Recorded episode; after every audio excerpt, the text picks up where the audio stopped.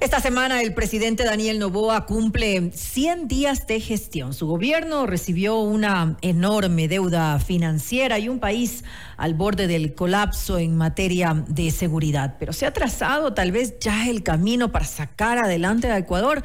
Lo vamos a revisar en nuestra siguiente entrevista.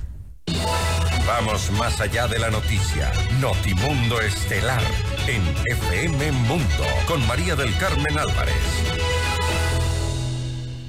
Y saludamos a la doctora María Belén Espinel. Ella es docente de Ciencias Políticas de la UTLA. Doctora Espinel, muy buenas noches y gracias por acompañarnos. Le saluda María del Carmen Álvarez. Hola María del Carmen, muchísimas gracias por la invitación. Solo quisiera aclarar que no soy doctora y Belén está bien. Está bien. No es doctora, la voy a llamar Belén entonces. Sí, Belén está perfecto. Con mayor familiaridad. Gracias por acompañarnos nuevamente. Ahora, lo decía hace un momento, ya el presidente Daniel Novoa cumple sus primeros 100 días de, gobierno y como sabemos cuenta con una aprobación de más del 80% eh, de apoyo, de credibilidad eh, en su gestión por parte de los ciudadanos. Eh, pero lejos de la percepción eh, ciudadana, ¿cómo ve usted la gestión, las decisiones eh, que se han tomado en este corto camino recorrido? Porque en realidad son recién los primeros 100 días. Exactamente, María del Carmen, son creo que en los primeros 100 días súper interesantes, donde se puede hacer un análisis de algunas de las decisiones que ha tomado. Creo que en algunos casos ha sido acertados, en otros tal vez desacertados, pero son unos primeros 100 días que definitivamente cambian el ritmo al que el país estaba acostumbrado con el gobierno anterior.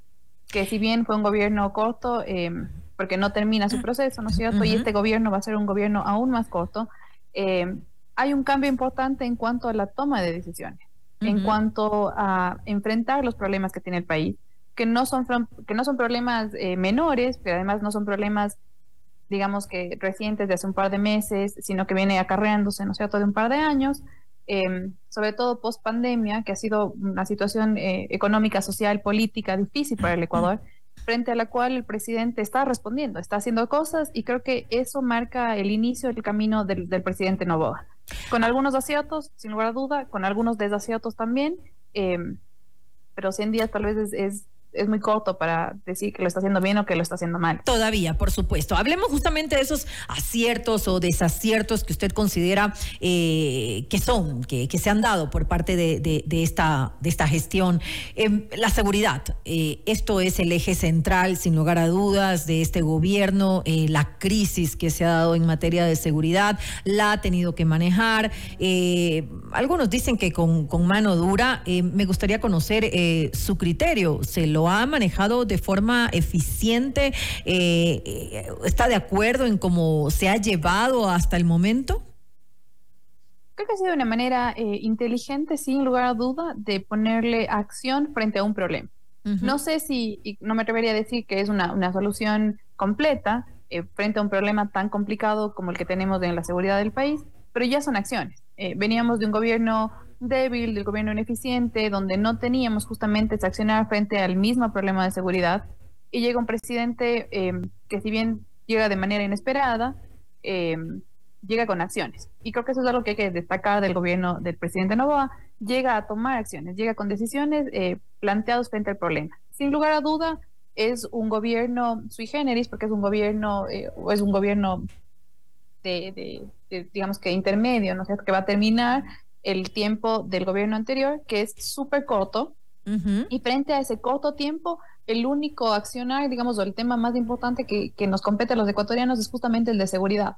Porque si bien tenemos un montón de problemas en distintas áreas, el, la percepción y el sistema eh, o el tema de seguridad es el que te permite accionar en otros sistemas. Entonces, los problemas económicos, el tema laboral, el tema educativo, el tema de salud, no se puede resolver si no tenemos al menos la percepción de seguridad. Y en eso creo que el presidente ha tomado decisiones que pueden ser cuestionables o no, eh, pero me parece, me parece eh, inteligente. Que eran necesarias tal vez de alguna manera para poder manejar esto.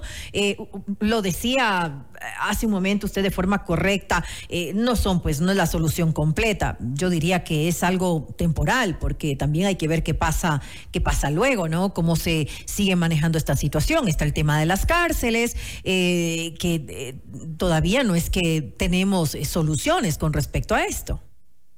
Exactamente, creo que por ejemplo podríamos criticar el tema de la declaratoria eh, de un conflicto armado interno. ¿no? Este término, la gente que, que, estudia relaciones internacionales, si vamos a la teoría per se, estaríamos hablando de una guerra civil, que no lo tenemos. Si bien tenemos un problema muy grande que es el narcotráfico y la inseguridad que se deriva de esta, eh, no es un conflicto civil o una guerra civil eh, per se. Sin embargo, ha sido una gran excusa, digamos, para, a través de esta declaratoria, tomar acciones que no se podían hacer en términos de seguridad interna.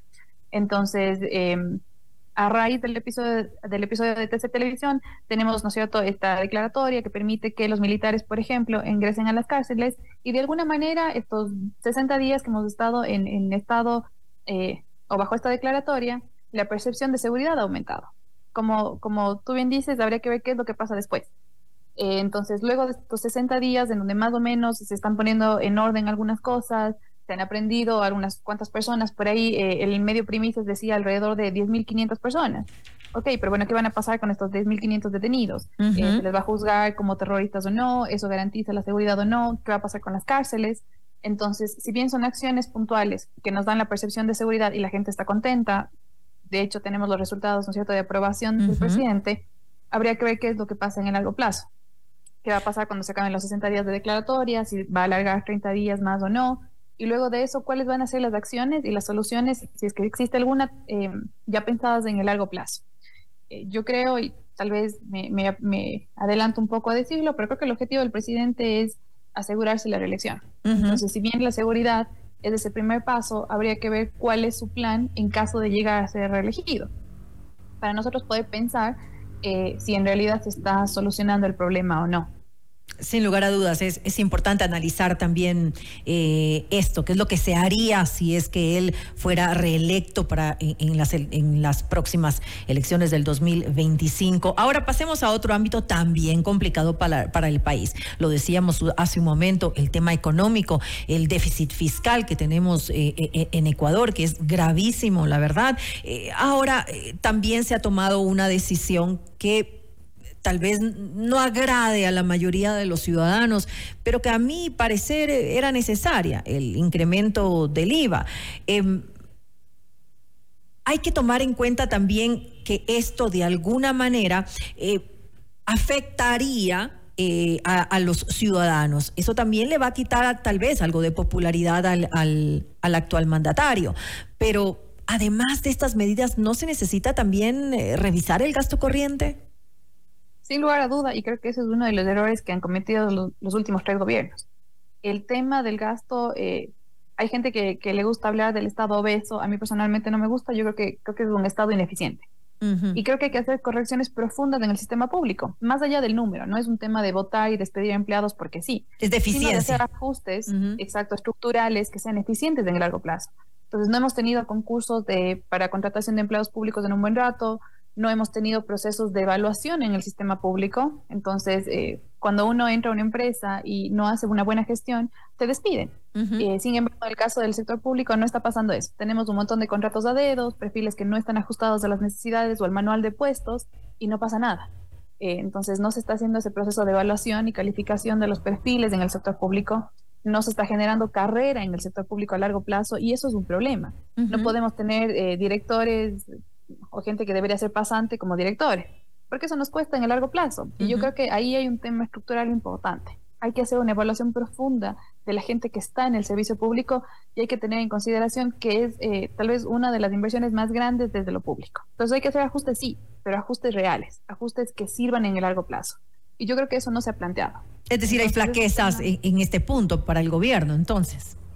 Totalmente, porque no es un tema de número. Eh, no es un tema de votar a la gente, sino es un tema de ajustar los perfiles adecuados para que el sistema público funcione. Y eso es lo que en el largo plazo nos podría dar sostenibilidad. Ahora, creo que el presidente tiene, eh, una, tiene una posición positiva que debería aprovechar y es el poder trabajar en conjunto con, eh, con la Asamblea Nacional en este momento. Tenemos algo que no había pasado en los últimos dos, dos gobiernos, que es justamente el no el Ejecutivo no rivalizándose con el Legislativo. Entonces, debería aprovechar esa oportunidad.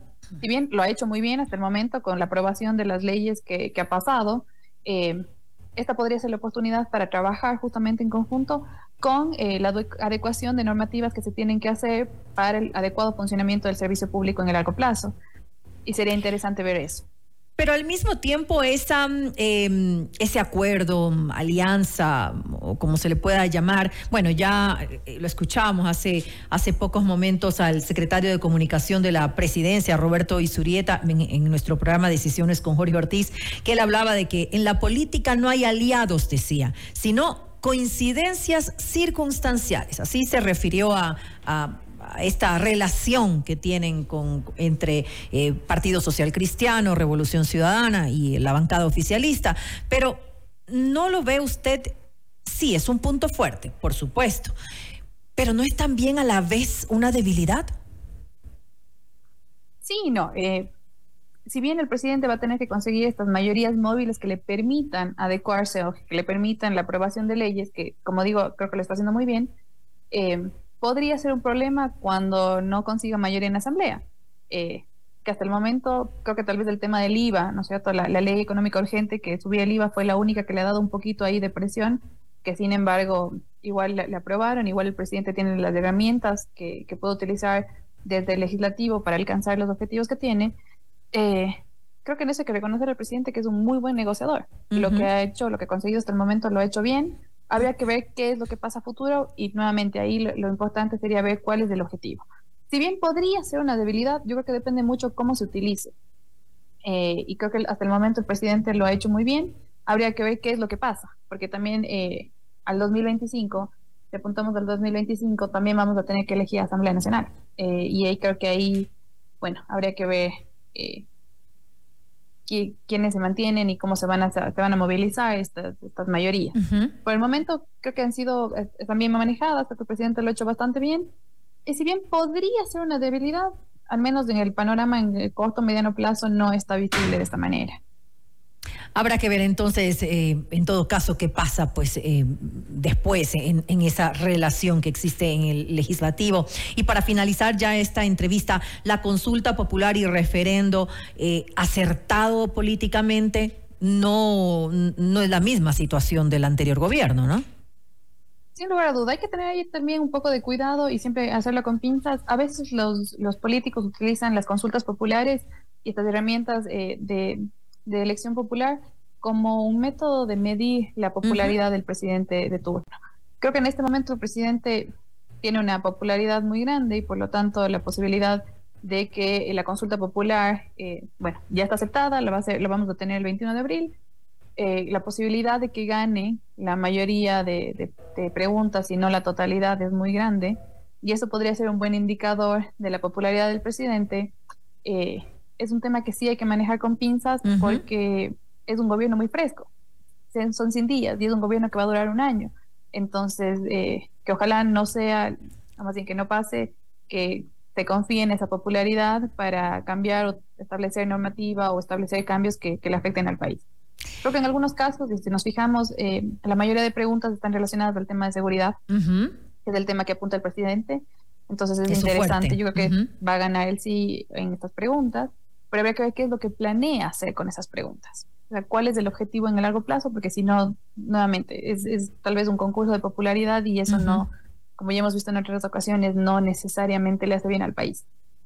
De acuerdo, me quedo con eso. Entonces le quiero agradecer a María Belén Espinel, ella es docente de Ciencias Políticas de la UDLA, por habernos acompañado en este espacio. María Belén. Muchísimas gracias, María del Carmen. Una muy buena, noche.